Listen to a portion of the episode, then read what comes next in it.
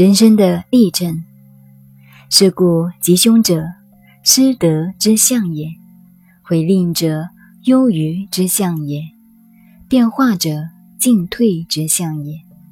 这三个道理，就是最高的人生哲学，也就是政治哲学。我们知道，宇宙间只有两个现象，一个吉，一个凶。那么，吉凶又是怎么来的？好与坏是怎么来的？是人为假定的。人类心理自己反映得失的一种现象，就称为失德者吉凶之相了。譬如，我想赚钱，钱到了我手就是大吉大利；钱不到我手或失掉了，这就是凶。所以。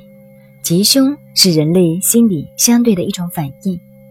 天地间没有所谓绝对的吉凶，也没有绝对的是非，也没有绝对的好坏。这是指形而上者而言。所谓形而上者没有，形而下者有。有是哪里来的？是由人类心理来的。吉凶是怎么产生的？也是从人类心理的判别而产生的。譬如说，青年人谈恋爱，谈到最热烈的时候很得意，但你不能就认为是吉。表面上看来很得意，事实上说不定失意已暗伏在里面了。现在觉得很好，到时候分开也很痛苦啊。我常常说，一个人求生不易。但求死也很难，想死还真不容易呢。跳水太冷，上吊很闷气，没有一样好受的。这些是非好坏，都是从人心理现象来的。同样的，吉凶也是一种心理现象，一种失德的心理现象。我常说，你学了易经以后，就不要卜卦了，因为八八六十四卦。没有一卦是大吉大利的，也没有一卦是大凶的。充其量告诉我们吉凶毁令四个现象，人生也只有四个现象，这就是易经阴阳的现象。所谓太极生两仪，两仪生四象。太极以西洋人的说法就叫做本体，叫上帝；佛家叫如来。我们中国文化不来这一套，不给它加一个宗教的外衣，也不赋予它一个假定的名词“本体”。这个万有的生命，我们叫它太极。太极就生两仪，两仪就是阴阳，永远代表两个相对的力量。两仪生四象，两仪生的四象就是老阴。老阳、少阴、少阳，人文世界的一切现象也只有这四种：吉、凶、毁、令。什么叫毁呢？就文字来看，知道就是后悔。人生对任何事情，每一刻都在后悔中。刚刚吃饭的时候，菜很好吃，拼命的吃，吃饱了，肚子难过了，后悔了。刚才少吃一口多好，这就是悔。悔字以我的解释，它真正的意义只有一个名词可借用来说明，才最恰当，就是佛经上讲的烦恼，这就是悔。佛经讲的烦恼不是痛苦，是开始时心里感到很烦，过久了感到不舒服，也不是痛。可是随时随地就是很不爽朗、很烦、很苦恼，也就是不高兴。一般人说烦恼，就是《易经》的“悔”。烦恼两字是印度的宗教文化，后来传入中国的。令是什么？令就是困难，是坑令。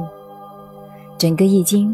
八八六十四卦，只有吉凶毁令四个变化，四个之中只有一个吉是好的，其他三个成分都是坏的。慧令是小凶，不是大凶，不好，也不是太坏。宇宙间的万事万物不动则已，一动只有四分之一的成分是好的，四分之三都是坏的。这个以后还要再讲，现在先说一下。是故吉凶者，是德之相也；毁令者，忧愚之相也。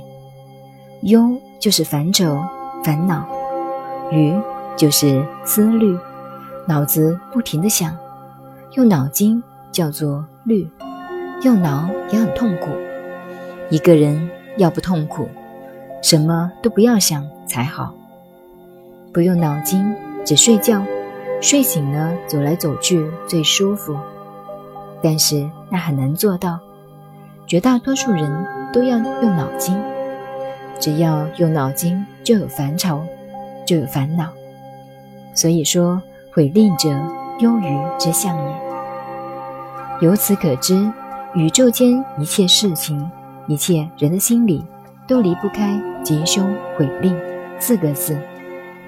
所以，人生只要有思想，就有烦恼；心理上就有得失，得了高兴，失掉了痛苦、烦忧。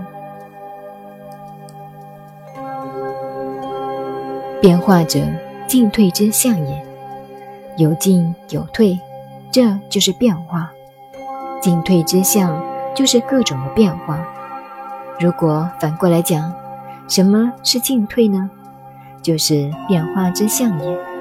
同样的，失德者吉凶之象也，忧愚者毁令之象也，进退者变化之象也，也是很好的文字。其理论是一样的，不过前者是把结论先拿出来讲，后者是把主题放在结论里头来讲。这是古文的写作方法，它变动不居，又是音韵铿锵的，不但可以朗诵出来，而且可以谱在乐器上演奏或者唱歌的，一个字也不能唱。它的音韵要清楚，像吉凶者，失德之象也，等等，都是很好的文字，也是很好的音乐。我们学了易经后，如何来判断一个问题呢？现在根据易经气传，孔子思想的原理，来告诉大家，怎么样才叫吉凶？那就是失德之象也，或者说。失德两个字也可以。